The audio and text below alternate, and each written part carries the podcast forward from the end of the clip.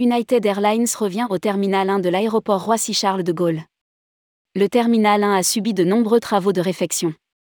United Airlines retrouve le terminal 1 de l'aéroport Roissy-Charles de Gaulle, où sont regroupées les compagnies membres de Star Alliance depuis 2006, sous un même toit.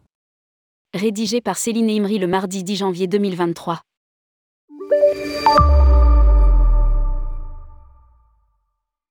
United Airlines quitte le terminal 2A, où elle avait déplacé ses opérations en raison de la fermeture du terminal 1 pour travaux depuis près de trois ans.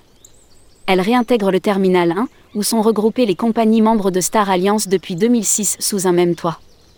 Les comptoirs d'enregistrement de United sont maintenant au niveau 3, Hall 3. Les passagers éligibles pourront à nouveau profiter du salon Star Alliance, qui se trouve avant la zone sous-douane, au niveau 4. Nous sommes ravis de pouvoir réintégrer le terminal 1, quelques mois avant l'ajout d'un sixième vol quotidien à notre programme estival. Les travaux de modernisation du terminal 1 vont permettre à nos passagers de bénéficier d'une expérience améliorée à l'aéroport avant d'embarquer à bord de nos appareils.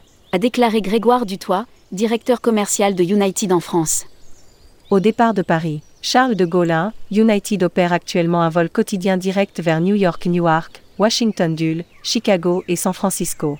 United Airlines augmentera ses liaisons entre la France et les États-Unis pour l'été et passera de 6 à 7 fréquences, avec un second vol quotidien entre Paris-Charles de Gaulle et Washington DC à partir du 3 juin 2023.